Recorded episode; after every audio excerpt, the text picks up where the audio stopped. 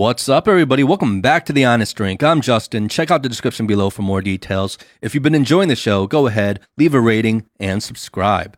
Our guest today is an intercultural leadership coach. He's also a former diplomat. He's been an expat since age four. He holds degrees in languages, international relations, and diplomacy.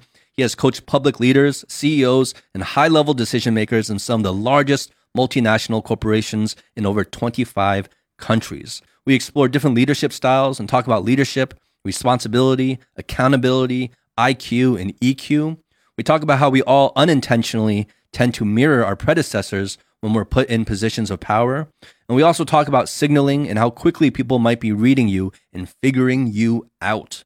It's always a pleasure talking to him. This one was hosted by Howie and myself. So without further ado, please welcome back Gabor Holch.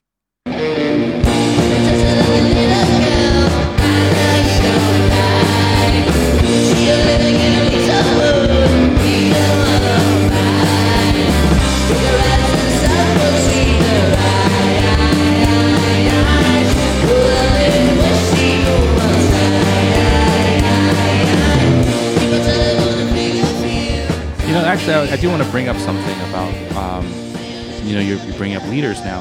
Um, I just feel like there's so many schools of thought on what leadership is. Like, what is a leader? You know, and I mean, you, you you've heard it all. Uh, I'm not going to summarize all the different types, but in general, there's like the you know you have like the alphas that are like constantly uh, making decisions, quick decisions, strong decisions, clarity, moving forward, get everybody on board, Right. You know, leading everybody, leading the ship. The right? archetype. The archetype. Yeah. Yeah. And then you have other people who's like, no, you don't have to be like that. A great leader is to be sympathetic and is, is to constantly listen to Right. to everybody, almost like in a beta way. Right, right, right. And and you know, it's like collectivism and stuff like that. But you obviously, as a leader, you're still taking all these different ideas and bringing it together to come to a conclusion. That's right. I mean, you have all these different schools of thought, right? And actually, you can continue and continue. You can be like the dictator type, you know. That's right. Um, I mean, what are your thoughts on leadership in general? Next time you find yourself in the middle of this debate, just just smile and tell these people they are not not arguing about what leadership is. They are arguing about leadership styles. Mm-hmm. So there is there is the the question what is leadership, and these people have no misunderstanding or no no contradiction here what leadership is, but they are arguing on the next level, which is there are parallel leadership styles, alternative leadership styles would be the better word, and they are arguing about which leadership style is better not about the, the definition of leadership. And in some schools of thought, and then there are schools of thought again, uh, there are schools of thought about what leadership is. But but there were a couple of people um, who, who who pretty much settled that debate. It started with Peter Drucker, who's a big business guru, and then there is an author whose family name is Schein, but I think he's also Peter, but I'm not 100% sure. But in any way, um, they basically said that managers manage things, projects, time, resources, and so on, and leaders manage the intangible human element of production. I think I think that is very helpful. And then you can trickle down and you can say there are three alternative leadership styles, or four. That's the school I mostly use, or seven, or twelve, or whatever it is.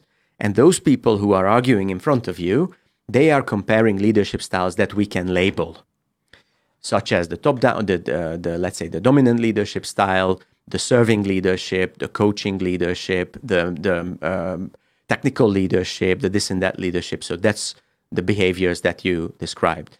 If somebody says leaders have to be good listeners, they need a lot of empathy, you describe serving leadership or coaching leadership. Other people say no, no, because you you, need a strong hand, and you, okay, then you are dis, uh, describing dominant leadership. And then the third person says, no, actually, leader doesn't make decisions at all. The data makes the decisions, the traditions, the laws make the decisions. Uh, the job of the leader is just to point out to calculate. what those objective factors, um, uh, what kind of course of actions it dictates. Then it's a it's a kind of transactional leadership that you are talking about. But these are parallel ones. And if ever if anybody as- asks you after you told them this, which one is the best leadership style? then what you have to say is describe to me who you are and what you need to achieve. And then I will tell you which leadership style is best for you. Because really, it's about the person. It's not about leadership. It's about both. Oh, It's it's about the interaction between the person and the environment. So let's say, um, let's say you are now working as a as a documentary director, right? and then you need a certain leadership style. Let- I- I'm just saying something. This is the way my word, uh, my world, and my work works. Um, since you are a, a documentary director, on one hand, you need you need uh, technical expertise. You work with you know a microphone or a camera. It's not going to work in a different way just because uh, you give it a motivational speech, right? It's a technical reality that you have to deal with. You need resources. You need processes. But on the other hand, you also need flexibility because suddenly the weather changes or one interview um, interviewee says oh i told you i have time at two o'clock but i want to do the interview now you have to roll over very quickly so you need another aspect of leadership as well and then if you struggle and if you come to me for leadership advice i will listen to you and we will find out what your nature and nurture is like what kind of a person are you naturally and how you were conditioned and why you're struggling in your current role, and I will help you recalibrate your leadership methodology according to the needs of this environment. But then, let's say, God forbid, you get fed up with um, directing documentaries and you open a restaurant or you do a startup that writes mobile phone apps, then your leadership needs are going to you you, you still still are going to be you. There is no fundamental change, but now you have to lead in a different way, and then you will come back to somebody like me again. Like the advice that you gave me about documentaries, they're brilliant, absolutely great. But now again, I'm stuck. But I just feel like there's still core elements, regardless of your environment, that stays true with with all the different environments. That's not true. No, I mean, like No. common common traits that overlap through Well, all the what I'm trying to I'm trying to understand right now is like, let's say you, I'm going to go with what you're saying right, Right. now. Let's say I'm a documentary filmmaker, and obviously within my environments, with how I work as a role as a director and mm. all the people around me, that's going to dictate a certain type of communication level based off of my personality, mm-hmm. right? So with that in mind, if I were to switch over and start up a restaurant Right. business, let's say. I'm still dealing with different people. It's just that maybe the technicalities of what we're doing change a little bit. Maybe the roles and responsibility mm-hmm. change a little bit. But as a leader, as my personality, shouldn't that still keep certain core elements intact, regardless of the environment? It depends on what you what you mean by a core element. So I- Okay. if, if you go down to the core to your personality, it, it, it not only shouldn't change, it cannot change. Okay. You cannot turn an impatient person to a patient person. It's not going to happen. If somebody is a perfectionist, you're not going to um, turn them into in a kind of flexible visionary. That's not going to happen. But you get pretty close to the core, and everything changes when you put somebody in a different kind of environment. And let's say if again, let's say if it does happen ever in your life that you leave this kind of professional environment with film crews and you find yourself in a completely different environment, just please remember what I'm saying you now. That uh, you will be in a different environment, you will start struggling. A lot of the leadership methods, I would say the majority of the leadership methods that worked with the documentary coup, are suddenly not going to work. And you will question yourself. You will question yourself because when this happens, by definition, a lot of your life situations changed, right? You left your job, maybe you're financially not so secure, you have to make new friends, maybe you are in a- another physical location, and you will start struggling as a leader. And you will start saying, do, do I really take it so hard that I move to another city and I cannot see my old friends from the camera crew? But it's not that. That it's on the other end, it's a different kind of people. Why? Because the typical kind of person who goes and wants to work in a restaurant is a different kind of person from the one that wants to work in a camera crew. kind of what you're saying also it boils down to who you're leading because there's personal biases that that have a role in this too right like Right. for the different um, leadership styles you mentioned i mean there are people out there who ha- just have their personal biases and they'll look at someone let's say who pushes from behind that's more uh, that's not as vocal or not as uh, authoritative, quote unquote. And it's more like, okay, I'm going to listen to you. I'm going to hear what you say, and I'm going to let the group make decisions.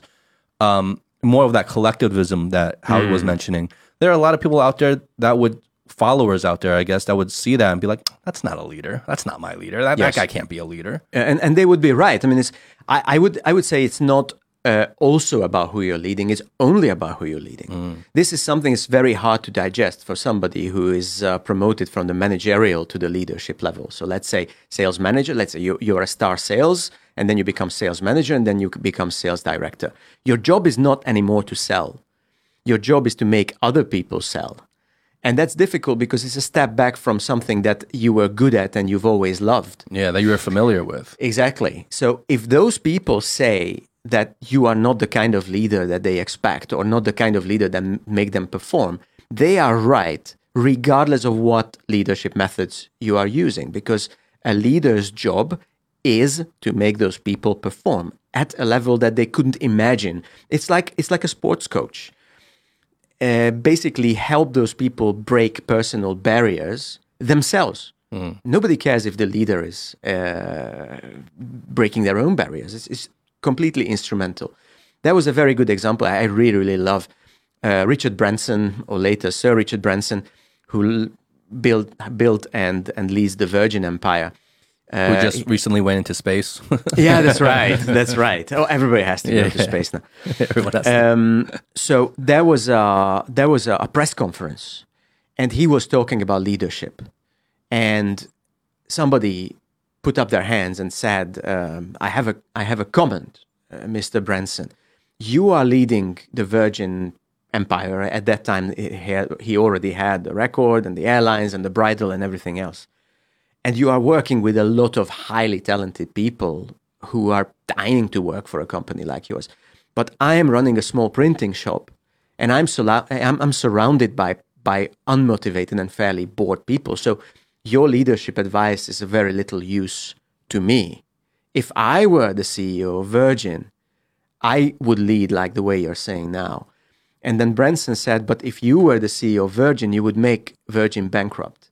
And if I got to lead your printing shop, I would build it into a multi million business in a couple of years because that's the way you lead people.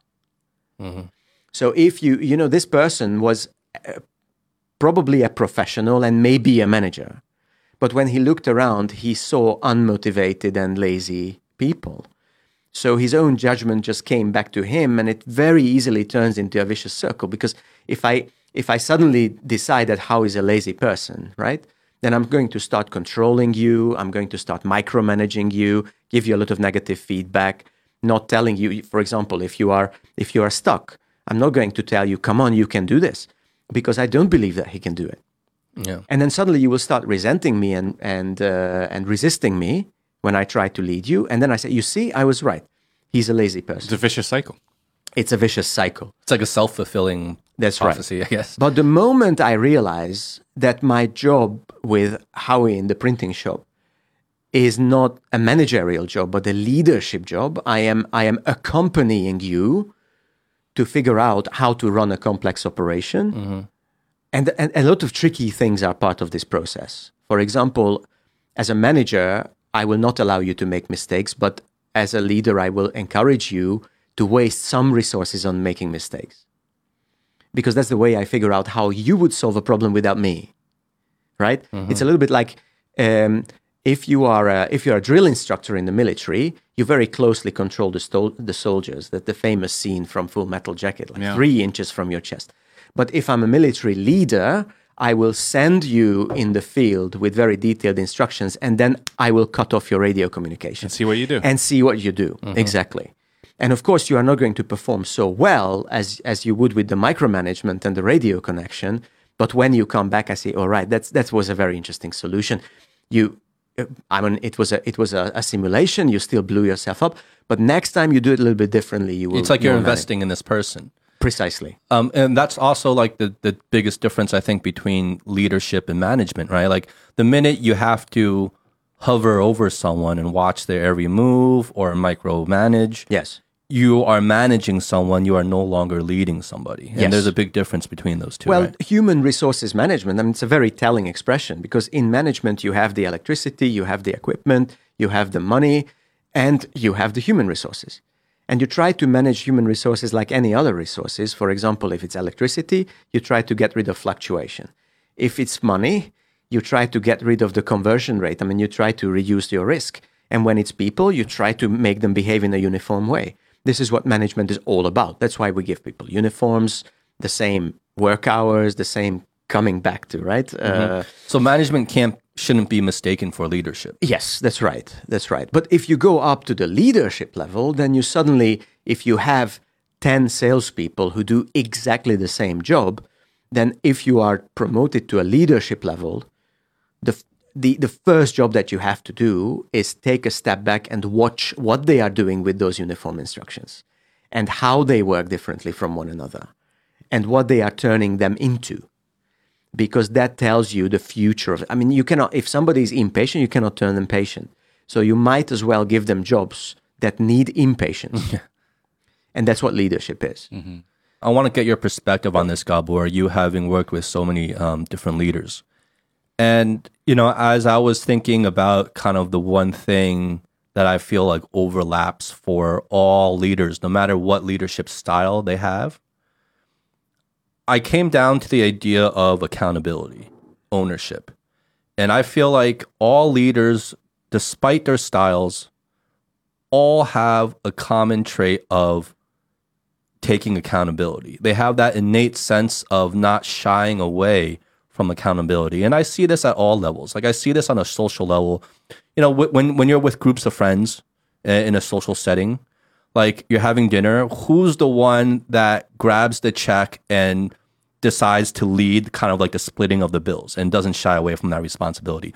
Who's the one that kind of leads the group in terms of coming up with ideas of what to do and and you know like who's the you, you, despite the fact that they're taking a risk in leading somewhere that the group later on criticizes them for. Like oh we shouldn't have gone seen hmm. we shouldn't have seen that movie or we shouldn't have gone to this. Like what the hell were you thinking? Right. they would take all the blame but they're okay with that. They're they don't shy away from the liability and responsibility. Right. And I feel like all leaders have that. They they have to have that. That's an innate characteristic they have, and it's the followers that don't have that, that shy away from accountability. well that's why they are followers it's a nice thing to be follower you know it's um, But what, but what's your perspective on the idea of accountability and ownership? I perfectly agree with you. Perfectly agree with you, and I'm going to illustrate that. But before that, the researcher and author and lecturer in me calls for a little bit of hair splitting Okay. because um, where, while you were talking, you used accountability and responsibility as interchangeable, and actually they are not. So accountability is about accounts, let's say, and responsibility is about a response. So accountability is a lower level of, of interaction because accountability means if I question you, why did you do that? Then you can show me the record, so to speak you can you are accountable to us whereas responsibility means that you proactively go after and i think it's responsibility that you were talking about like reaching for the check I, mm, yeah, but I don't know. Let me split hairs back at you. All right. Okay. Um, because I find this interesting. This is fascinating to me. I mean, obviously, we're talking semantics here, but I would almost put accountability as the top because, for example, using the example of like a CEO of a company. right Now, it is maybe the executives, the GMs, wh- whatever like higher level executives underneath him, it's their responsibility to do their job Mm-hmm. Yes. and to lead their teams and do whatever tasks uh, or functions that require of them in the company. But ultimately, if they screw up and the company uh, is liable for something, Mm-hmm. it is the man or the man or woman's at top, Yes. at the top, the CEO. It is there; they are accountable Yes. for what happens to the company. Yes. They can't, you know, at, at the public press conference, they cannot be pointing fingers to other employees. They are, the buck stops with them. So they are ultimately accountable, even though they weren't responsible for the specific tasks. Yes, so we agree that from the management and legal perspective, accountability is paramount. Because if a, le- if a CEO makes a decision and then, uh, let's say, um, uh, he's caught red handed doing something that he shouldn't have done, then he cannot say oh, actually uh, Howie suggested it, right? Nobody cares in management or in, leader, in, in, in law. Nobody cares if, if Howie suggested it, but I was the one who actually made the decision. But if we look at it from a leadership perspective, then responsibility is paramount. That I see something and I respond to it proactively, and that is that is extremely important because here again, um, you remember when we were talking about success and and self confidence. There is another thing that often correlates, but not always, which is uh, leadership, a, a, a leadership title, and a leadership responsibility. So a lot of people are promoted into a high level leadership position, but they are not ready to take this kind of responsibility that you mentioned. They just want to stay accountable. They just they they are just uh, um, they are the the representative or the executive who is going to be accountable for decisions. But if that is the primary value in your head, then you are going to play safe. Then you are going to try to avoid mistakes.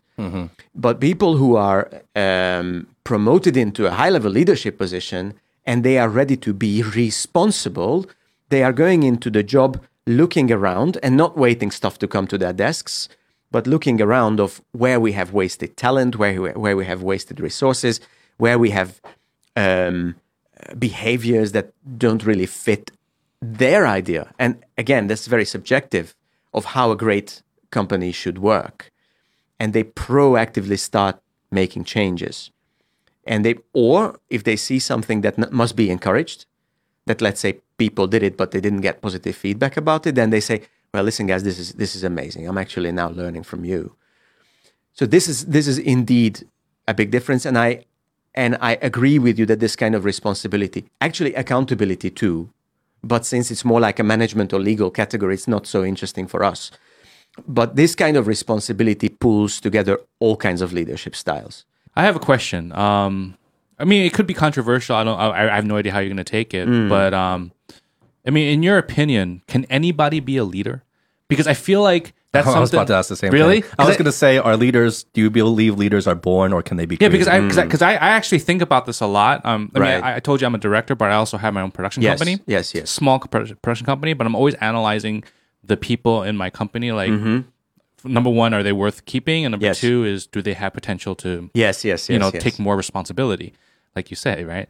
But then I I just I don't have an answer because I'm just like I don't know enough yet, right? So I'm just asking you, like, do you think anybody can be a leader? you throw this question into a room full of intercultural consultants or researchers and uh, leave, come back in 20 minutes, they will throw chairs at each other.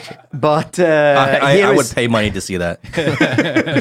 Sounds fun. I would I pay think money to most see of these that. meetings take place behind closed doors. But in any case, uh, my philosophy is is uh, based on everything I read and heard and the research projects that I participated in and my face to face experience with people. Um, I I strongly believe most people become leaders, uh, can become good lead, good leaders, not just leaders but good leaders. And the only restraint on this, the only caveat that I heard that made any sense and and I saw it proved, is certain uh, IQ levels. So there are there are researchers, mainly psychiatrists, who are applied uh, by the army, by the Red Cross, and so on, who rule out people with an extremely low or extremely high IQ. So there there you have certain problems because people people with a much lower than average. So the world average in IQ is about hundred.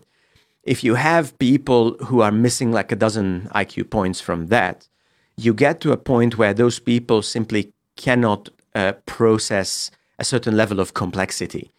And then uh, I mean, that's just a fact, right? it's, well, it, okay, it's a fact, uh, but it depends on how you measure performance, for example.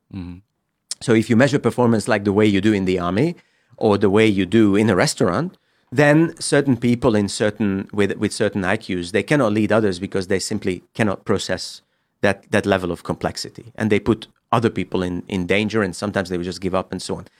And then there are people with extremely high IQ um, who are not good leaders because the followers can, simply cannot keep up they think on, on such a high level of complexity that uh, have you ever tried to learn something from somebody who made you even more confused when they tried to teach you when, than they were you were before yeah.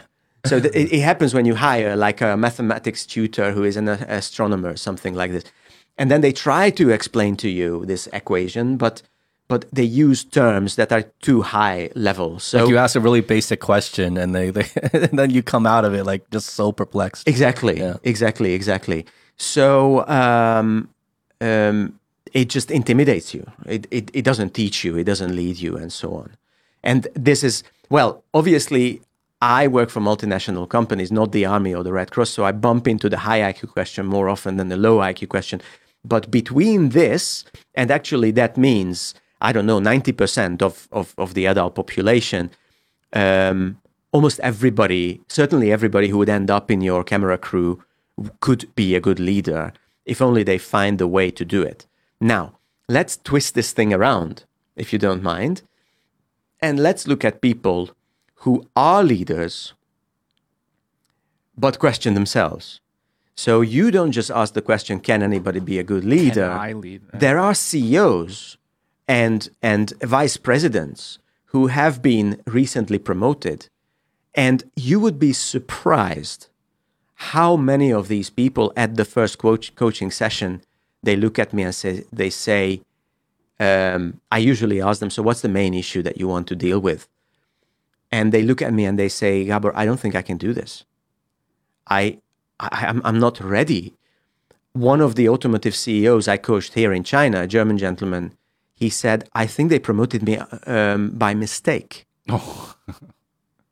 because he just sat down and he just could, couldn't, he found himself lacking in any measurement of, of, of, of leadership. But of course, there is always a reason. We dig down to the reason and we usually just find out that they are trying to lead according to a leadership philosophy, a leadership style that is very far from their natural temperament. Mm.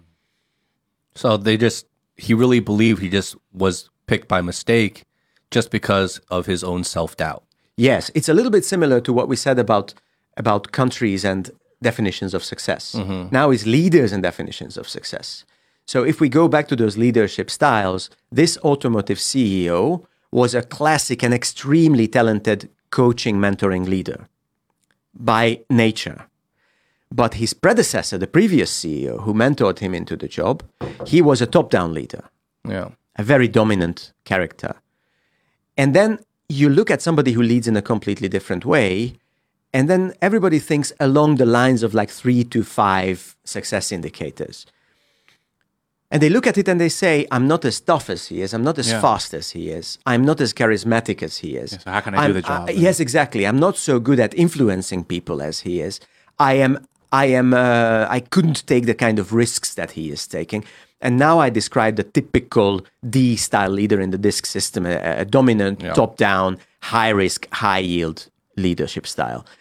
But he came from the opposite end of the leadership spectrum, which is the community based, empathy based, listening, coaching, nurturing kind of leader. So all we have to do is increase the level of awareness and tell people and this is this is what my job boils down to is that you can do it if you find a way to do it your own way you can, it's it's, it's almost like you coach basketball you coach somebody who is very tall or who is above average height but for a basketball team is relatively short they have to use different techniques now if they keep watching lebron james or whoever the star is Yeah, you're like yeah but they are four inches shorter it's simply they they don't f- it's like Steph Curry looking at LeBron James, be like, I can't do that. precisely Yeah. but they have to they have to follow a different movement pattern to get Yeah. the same result That's so true, and I think um, I think that's like like you said, that's one of the greatest values of what you do,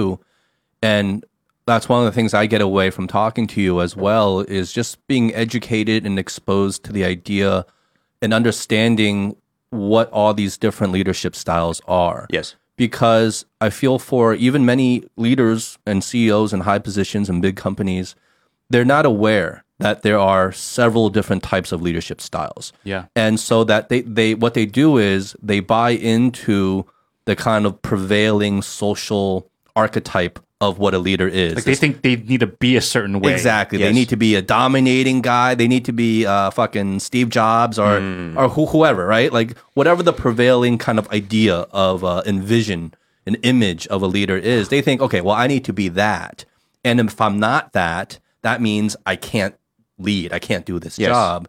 But once you understand and you and you look at all the intricacies of all these different types of leadership styles, you will fit into one of those styles.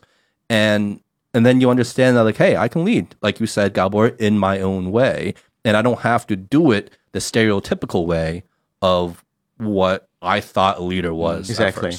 you know uh, when we are in an emergency or when we are under mild pressure then our brain follows the simplest possible narrative and that's the problem in emergency situations. That's the problem on social media. That's certainly the problem in leadership as well.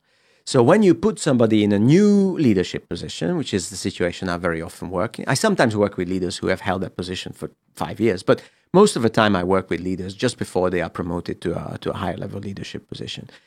Uh, their brain simply follows this, the, the, the most available and and uh, least, uh, let's say, effort intensive pattern of building up a new leadership style. Guess what the source is?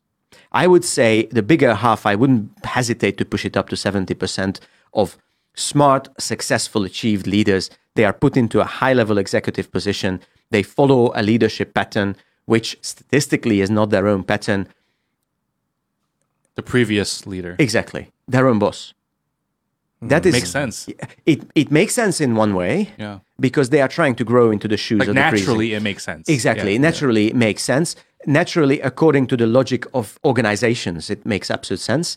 But it, you can, again, you can use different systems. I use the four leadership styles because it's so easy for everybody. There are five, twelve, and so on.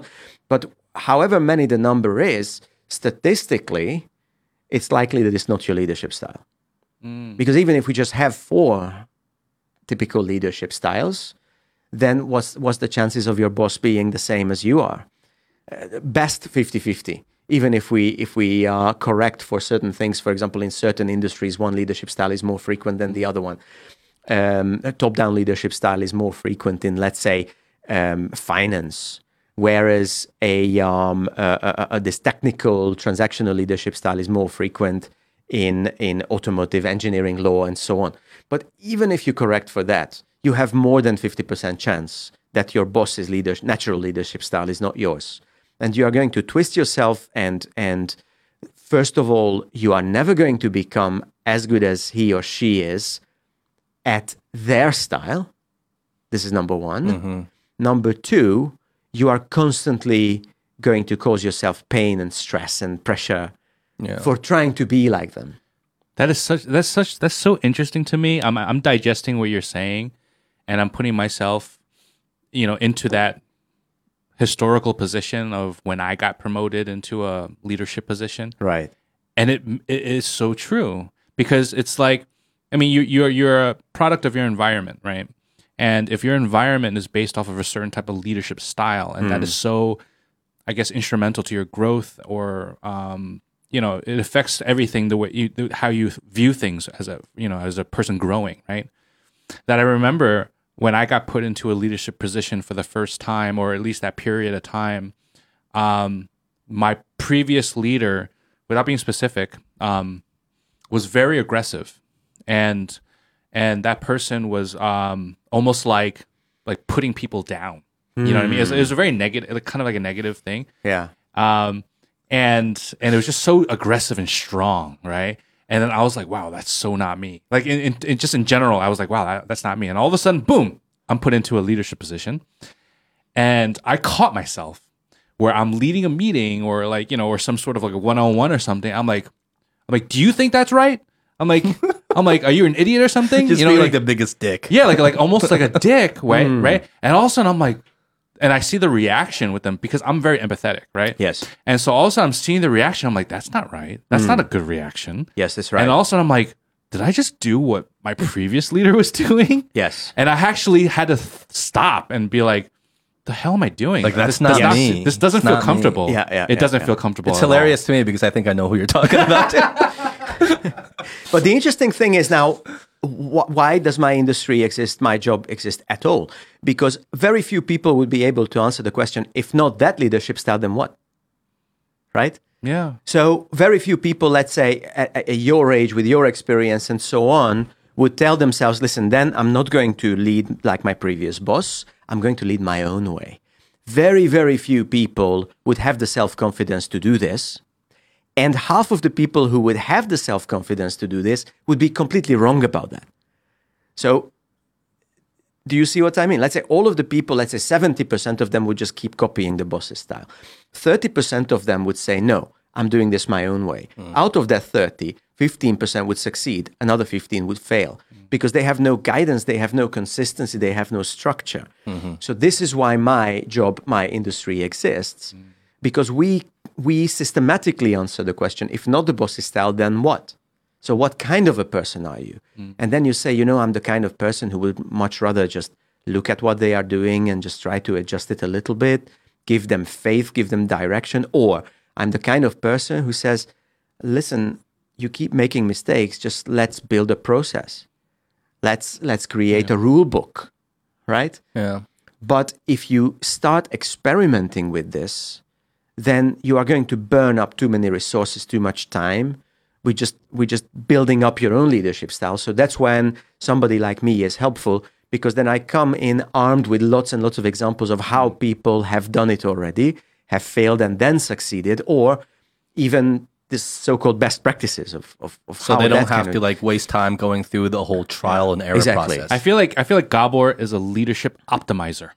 Mm. you know what I mean? could say that. You know what I mean? Because it's like you cut through the bullshit. Because if you're not optimizing, right, then you have to. You may not even get to the end goal, right, Hmm. or whatever that goal is, that improvement, the constant improvement. You may not because you're not even optimizing the code or or the process. Yes. But then Gabor comes in. It was like, okay, I see what's going on. I gotta, I gotta change the code a little bit, Right. Right. I gotta change that structure a little bit because, or the way you're training, physical training for building your body, whatever, you're doing it wrong. You know what I mean? So you, you gotta optimize it. And I, I, I You're right on the spot. Let me tell you another story about this. So um, uh, we have different kind of leadership styles, and some of them are more flexible with time, and some of them are more serious about accuracy. Some of them are perfectionist. Some of them are social, and so on. Um, here is the uh, the story I would like to uh, tell you. There is a, uh, a high level executive in an industrial firm. He was promoted to running the Asia Pacific operations from sales now that he is uh, he has been running the asia pacific operations i think he was vp for a couple of years. And then i was coaching him for a, for uh, about 2 years when he was putting together another team a higher level team. And one of these people was a cfo chief financial officer finance. This was this was an extremely smart lady uh, great experience previously and so on.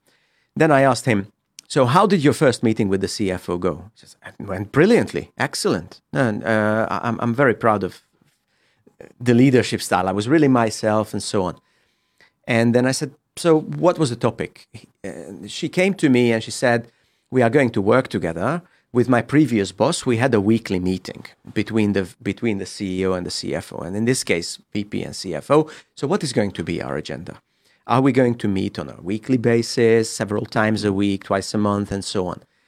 And then this VP said to me, and then I just told her, listen, my door is always open.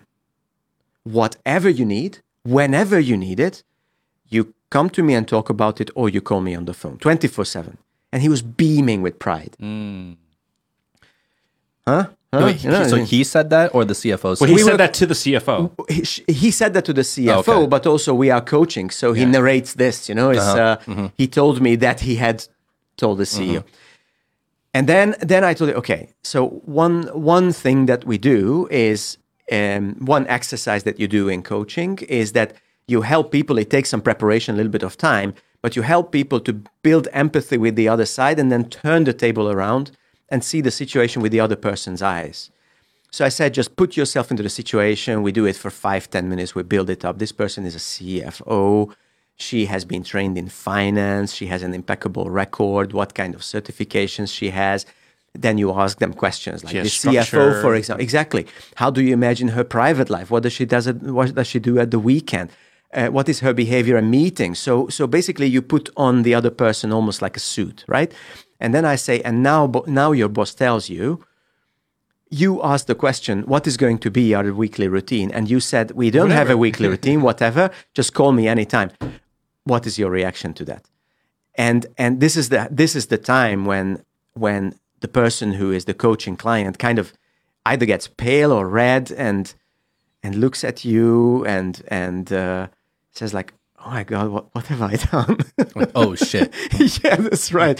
And I said, just say it. Say it. whatever you see now. Say it. You are the CFO. You asked your VP, and uh, and then and then this this uh, VP said, "It's unprofessional. It's." Yeah, you know, you loser. say the, that? the Yeah. way the, the, what you said, just it- it- it's a little bit like a loser. Now, this is exactly it because you can manage your own way, but the person on the other end is extremely important. You still have to know, let's say you, uh, we have guitars hanging on the wall. You can be somebody who has an amazing experience with guitar- guitars, but when you teach somebody to, te- uh, to play the guitar, you cannot use the, the, the high level vocabulary you know? You you cannot you cannot expect them to know exactly how to hold a guitar. You can be the best salesperson in the world. When you're coaching somebody to the next responsibility of sales you cannot assume the same insight and experience that you have. So I can't help but think of, and we touched on this briefly the last time I spoke to you, Gabor, and I got the feeling that you were not too personally invested in the concept of EQ because you you, you ta- we talked about IQ moments before, and you you mentioned that there was a kind of a sweet spot for IQ mm. in terms of leadership. Um, but what we're talking about here in terms of understanding the other side, wearing like seeing from the other side's perspective right back at you, isn't that EQ? Isn't that understanding like Yes. how people are thinking other outside of you and your ability to look back at yourself from like a third person from outside yourself, isn't that doesn't that boil down to EQ?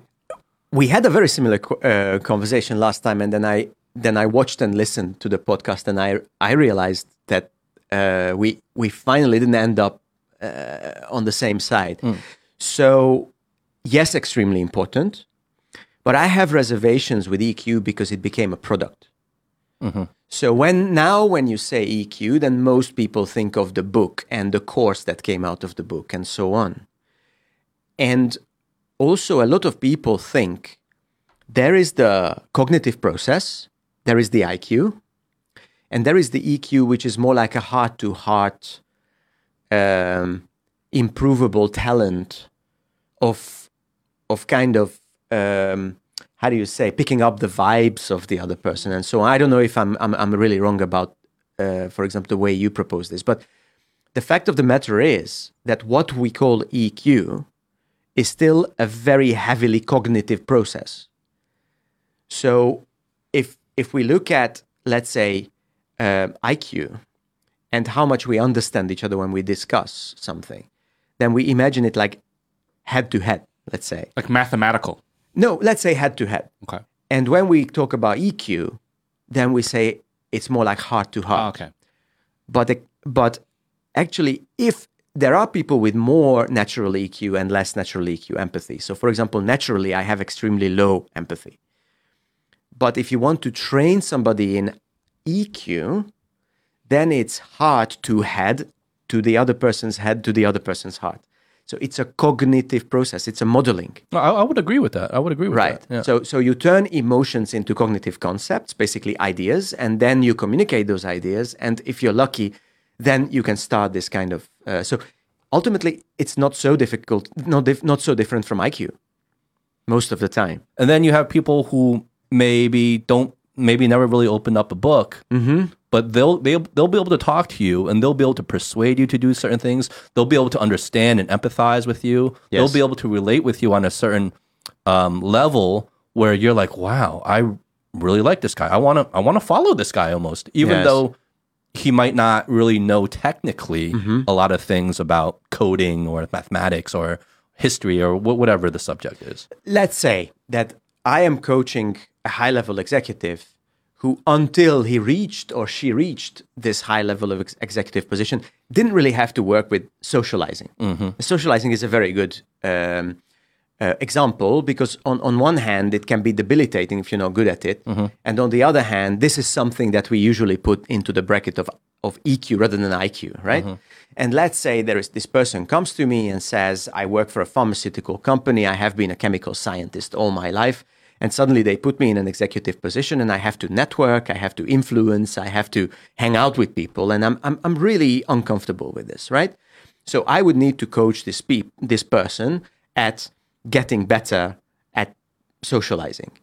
And then let's say, uh, I said, in order to socialize, one of the basic rules of, of, of the game of socializing is that you talk about what the other person wants to talk about, not what you want to talk about.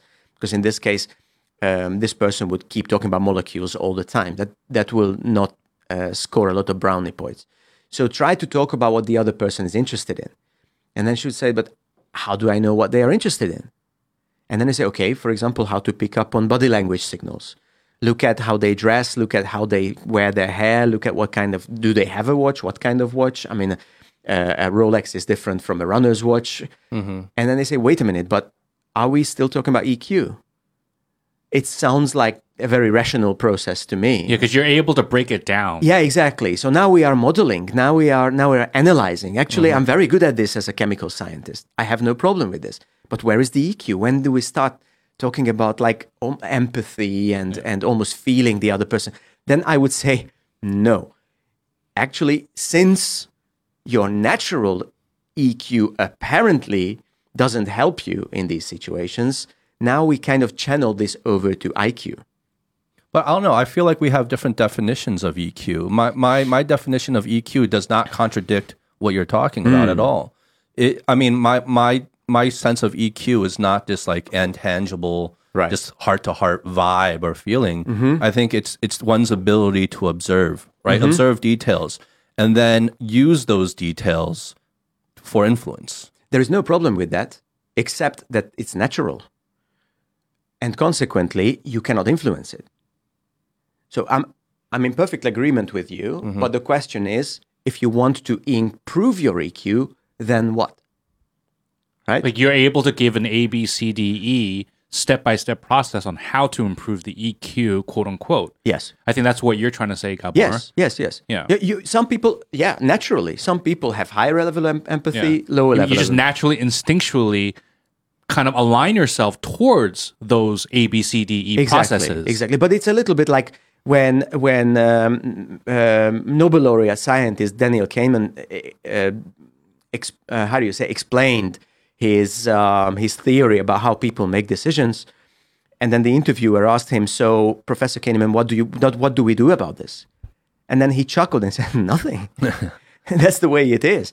So with with EQ, the kind of EQ that you described, the problem is that somebody comes to me and said, "Can you help me with?" Or or anybody like the person who who wrote the book uh, EQ, can you um, help me to improve my EQ as you defined it? The only way to do it is to turn EQ into an IQ process. Otherwise, it's just a natural talent. Again, back to basketball, right? So the question is I'm relatively short. I want to be a great basketball player. What I can teach that person is not to be naturally taller, but to jump higher. Mm. Okay. And then it's a completely different process. So I think Yeah. I think I think I, I'm what I'm getting now is that some people are just naturally talented towards certain types of fact. mental processes. Yes. Right. Mm-hmm. But that does not say that if you're not talented in those mental processes, you cannot get at least good.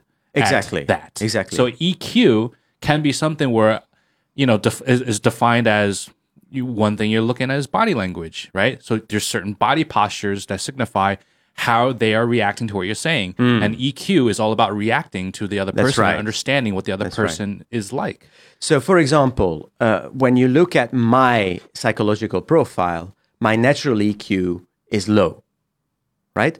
But at this point in my life, I'm not going to strike you as a selfish dick because I learned EQ as a second language using my. Like IQ, that. which is which is like that. easier if my IQ is higher, right? like if, if if if somebody is somebody is is uh, uh, the, the cognitive abilities are relatively um, Mm. more modest, it's it's more difficult, for example, to teach somebody how to read the other person's body language, how to pick up on these kind of signs, and how to respond to them.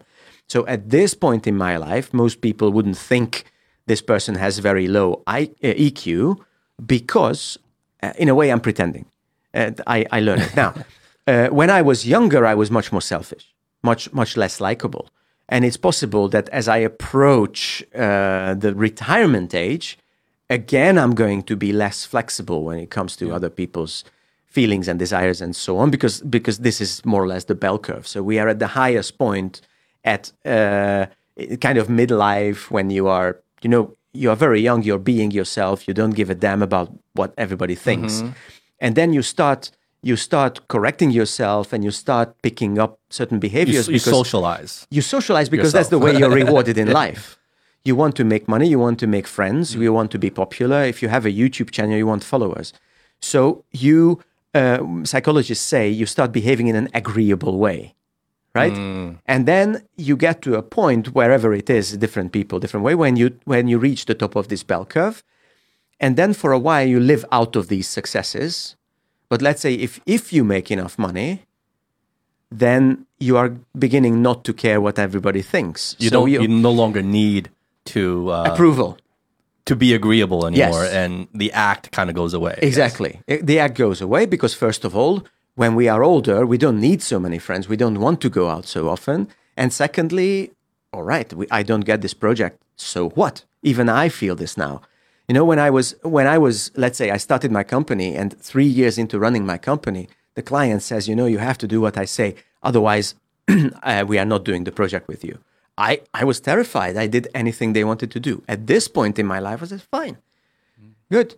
So then it's then it starts going down, or let's say this is if you're a success in life, or if you're a failure in life. That let's make it extreme. Then why would you comply? Right? You tried, you failed. You give the world a finger.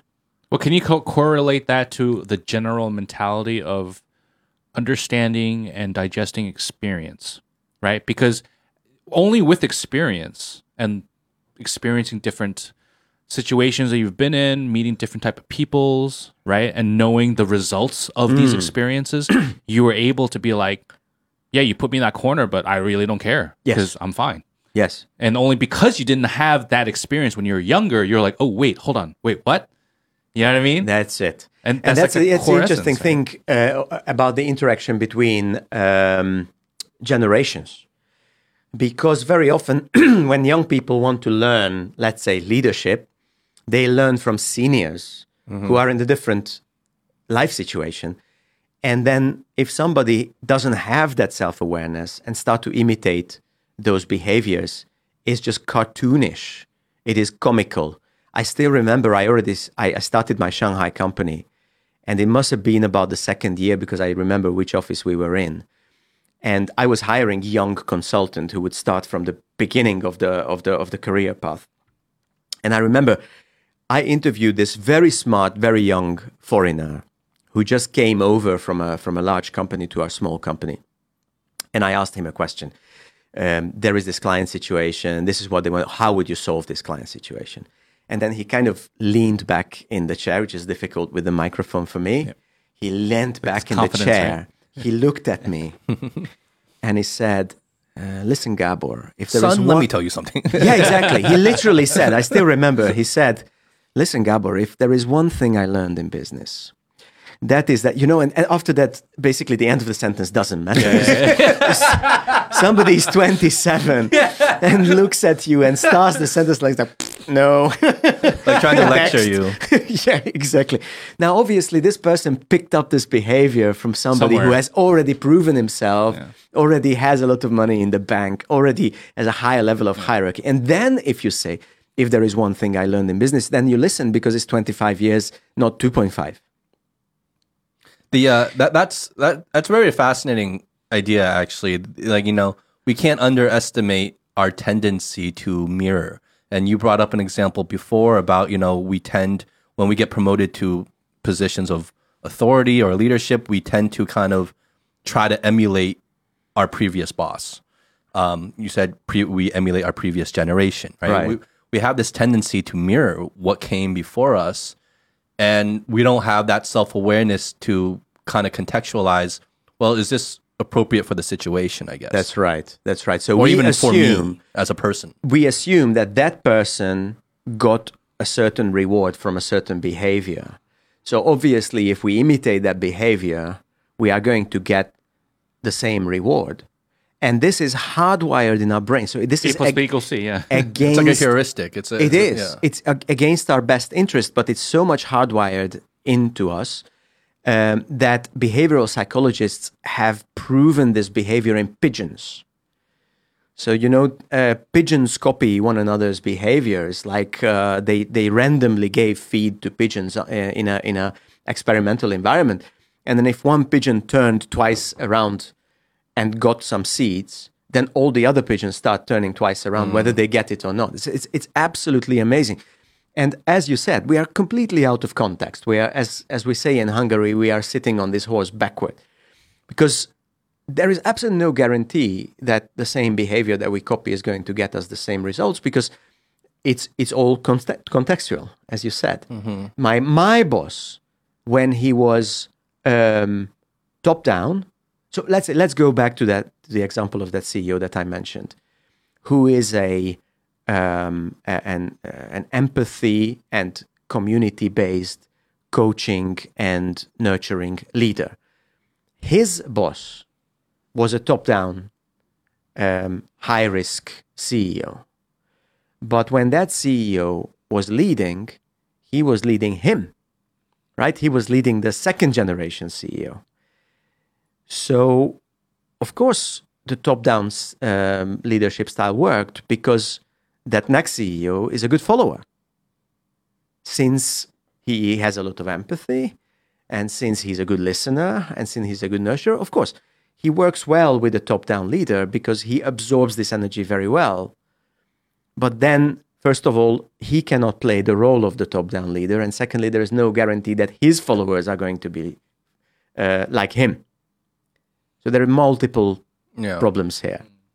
Yeah, let me ask you a question, Gabor. Of of all the years and leaders that you've worked with, you know, accumulating all the experience you have, is are there anything is there are there any like main I guess lessons you've taken away that you feel can apply to just everybody, no matter if they're a follower, a leader, just regular people, or even maybe you're using in your own life Right. That you've taken away from speaking to all these all these leaders? Yeah, absolutely. I would say this is something that can work if I'm coaching a CEO for a year and a half, or if your hairdryer broke and you take it back and you want a refund, but you know that they are going to give you a hard time, is that you start by observing.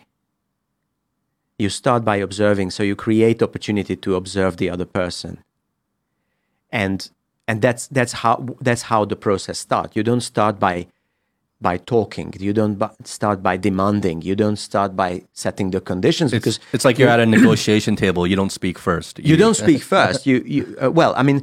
Uh, the the perfect middle way between silence and talking is a question. So I usually encourage people to start a conversation with questions.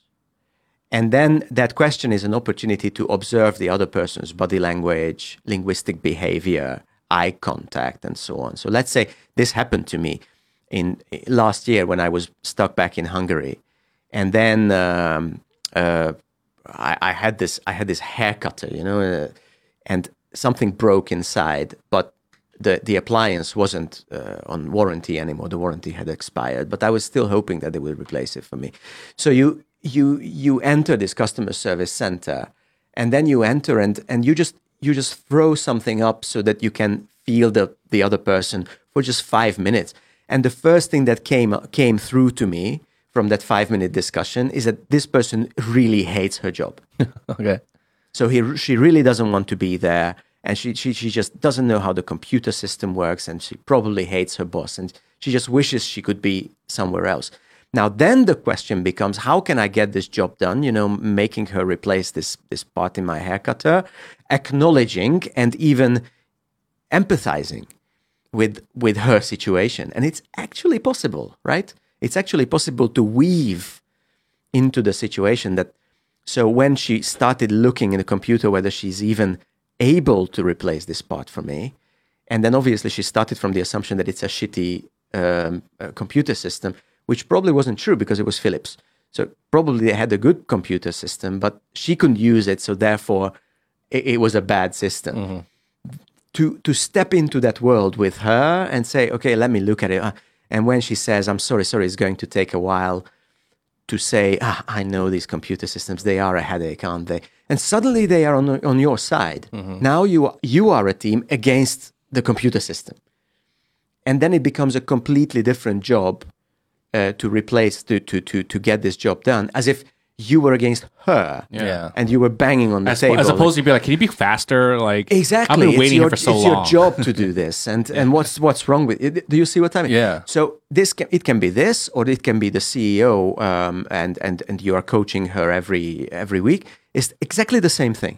But I feel like I I just want to make a real quick comment because what you said right there, it's like in my school of thought, it's always has it has always been some people get it and some people don't, right? And what does that mean? Some people get it in in the way that, yeah, if if if some people who get it are in that situation, they will be able to sympathize and and try to you know align mm. themselves in that way. But then there's other people that don't get it because they're just in their own world, Right. They're just like fucking. I want what I want. I want my results, exactly. Yeah. right?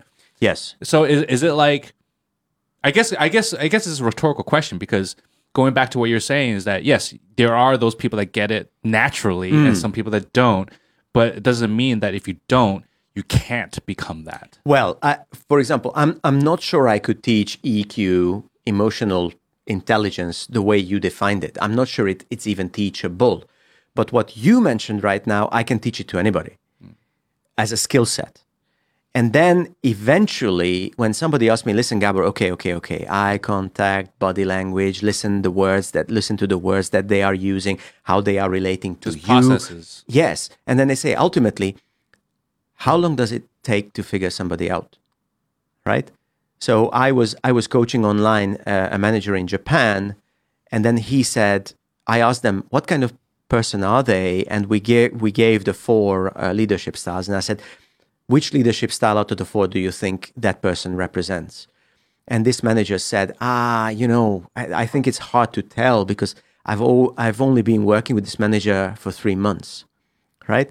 So ultimately, they ask me, how long does it take to get a basic idea about whether they are patient or impatient, perfectionist or flexible?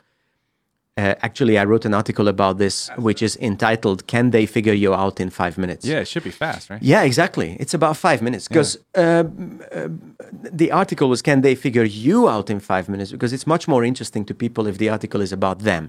So the article is a narrative about stepping into a meeting room, and then I'm giving, I think, I can't remember exactly, but I think I'm giving ten clues that other people can use to figure you out in five minutes. So you step into the meeting room. Do you kind of burst in, or do you step you stop on this kind of mental barrier which is the door sill and look around? Where do you sit? Do you talk to people or not? How do you arrange your stuff on the table? Um, very very easy because we are hardwired. I mean our brain is programmed to figure this out because the first impression is where everything is decided are you friend or foe can i trust you or not are you one of us or not um, but we somehow lose this ability as we grow up because we believe, you know, the important thing is not whether he's pa- patient or impatient, a perfectionist or flexible. The important thing is that he's my boss or he is the one who might buy my product. And I start focusing on the in- institutional relationship or the product. And then we have to reintroduce people to this. And do you know how many times it's absolutely wonderful? Because because lots of people tell me when when we start talking about this and learn this skill, wait a minute, and there is one thing that they say, ah, Gabor, I understand, I remember. So this, when you step into a meeting room and you're figuring people out, it's kind of like that situation I can remember. Do you know what is the what is the one that they say? It is like what? First day at school. You try Right? to feel everything out. You have no friends. You don't know. It's a completely new environment. You're going, who's going to be my friend? Mm-hmm. Who's the bully?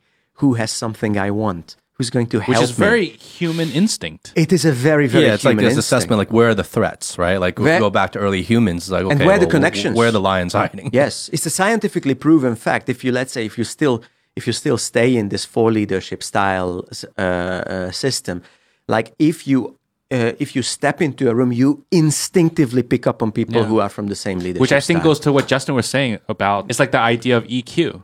Yes. Like how in t- in tune are you with that instinct, yes. right? Yes, you, you- but you have to relearn this. You have to relearn this. So the way you relearn this is, for example, you ask somebody, Do you remember when you started working with that new project team? Yes, I do remember. Who was the first person that you um, connected with that you said, okay, this this person might be uh, an interesting. Okay, when you when you had the first project meetings and you went out for lunch, who did you hope would be at the same table? And then they say a name, and I ask them why uh, that was the person, Yeah. and they describe it's like in the middle of their own sentence, like, ah. So you mean because that person shared my uh, my personal temperament? That's exactly it. I feel like I feel like um there's like multiple levels to this. So you have like level one, which is you're oblivious. Right. So you have no idea what empathy is. You don't really care. You just you know do your own thing, right? I think of the next level, which maybe is like what Justin was saying, was like you're naturally inclined to be a little bit more um, empathetic or be able to read people, and that's almost like a priority for you. But you don't know how to translate that. You don't know how to utilize that to get what you need or what you want. Yeah. And then you get to the next level, which is yes, you're whether you're a client or not, or you learned, but now you know how to approach these situations, how to manipulate, not maybe not manipulate, but at least utilize these informations Yeah. And to get to where you need to go. Right? And also in our modern world, everything is more important than empathy. Absolutely everything. So, so when we drive our car, we know where we want to go. We know that we want to file into the queue. We forget to look at the other driver. Are they are they on a phone call? Are they crying? Are they trying to calm down two screaming babies in the back seat? We, we, we don't look. Um, you would be surprised. I mean, I'm, I'm asking, there is an extremely important negotiation. We are kind of unpacking it with, uh, with the person who does my coaching, or, or we are talking about the board meeting with a, with a leadership team at a training. And I'm saying, uh, the person opposite you, what kind of a person is, what kind of a person was he? And they were sitting there for three hours and they look at me, how do I know that? Do you think, do you think he had kids? Do you th- I, I- listen, what kind of stupid questions? Do they do sports? Ah, let's stop this. And then I say, listen, okay, let me ask in a different way. Were they wearing a sports watch? You know, because a lot of runners these days, they wear like a Suunto or something like And then one of them says, you know, now that you're telling me, yes, one of them was wearing a Suunto. We look at stuff, we don't look at people. But if somebody is wearing a Suunto, you know, we, we all uh, self actualize, as Maslow said, a, a famous psychologist. Um, if you are if you're wearing a Suunto at a business meeting, right? You don't put it down after your, your run. You are communicating. Yeah. And if you pick up on this, you know this person is a performance oriented person who also wants to measure his performance, likes data, likes to show Yeah. it to other people. Because if, if I don't want other people to know that I'm a runner, they won't. It's like an extreme because like Suunto is the extreme of fitness watch and whatever, be. or Garmin or something like that, right? Yeah. But if you're just wearing a regular watch, they may be fitness, like they love fitness and they love working out, but maybe Yeah. they're not as. By the way, Suunto is not the extreme. Do you know oh, they're what the extreme is? When somebody walks into a meeting in those five toed shoes. That's the extreme. Those like uh, that to mimic like you're walking like barefoot. Yeah, exactly. Oh, that's Jesus. a religion. You know, have, if you somebody seen, have you seen that? Absolutely, I haven't seen that. absolutely. I Yes, yes, yes. yet. In the United States, I, I, I did a, I, I, I trained Five toed uh, shoes? Yeah, you know do- what they're talking yeah. about, like the sock shoes. There is a there is a brand that goes with this, and they run marathons in it. It's a it, it is a movement, and Yeah. and I was I was I, I still remember in in in Parsippany, New Jersey. I was thi- yeah, I was doing a training there, and we were sitting in a circle. So it was a two day training, and we do an activity, then we sit in a circle, we do an activity, and the circle was always about giving each other personal feedback. And there was this young manager who was sitting in the training with those five toed shoes. That's an extreme signal that you are there is somebody who's f- serious about uh, fitness and so on. And then there is the senior manager, and he says, "I would like to let's call him Bob. I would like to give some feedback to Bob." And then Bob says, "Okay, what is it?" And he was he was With sitting crossed like with his shoes. And then his manager says, "Bob, I would like to, to give uh, give you the feedback that these shoes are insultingly stupid. they are so stupid. They are not even funny." that was that was you know you hold back this kind of thing day by day. Yeah. This guy shuffles into work every day, meetings, client visits, and you just kind of you know, sit It's a form your of hands. virtual signaling by what you wear. And, and, and you, Yeah. you just you just in a normal work environment, just most people wouldn't say it. Or he's introvert, he's polite, he doesn't say. But now he says you can give any kind of feedback. Say, I just had to say it. That's funny. And then there was a conversation about it, and we asked him back, "How does it make you feel to have said it out loud?" And he says. It's such a relief. I weight wanted off to my tell shoulders. him it was such a so that would that would be an extreme That's funny. expression. Moral of the story: Do not wear five-toed shoes into work. Or if you do, then be aware that you will be Yeah. judged. there is judgment happening. Exactly. There's a lot of judgment happening. yeah. Look, Gabor, Ah. it's almost a pleasure talking to you. So good. Likewise. I'm so happy to be Likewise. part of it this time with you guys. So. Oh, that's so nice of you to say. Yeah, for sure. Fantastic. I hope everybody else will, uh, you know, as, as Monty Python said, if the listeners will um, enjoy it half as much as we did, then we uh, enjoyed it twice as much yeah, as they did. yeah, for sure. Well, Gabor, thanks again for coming back. Thank you. Let's It cheers was a to great that. time. Cheers. Cheers. As the sun will see,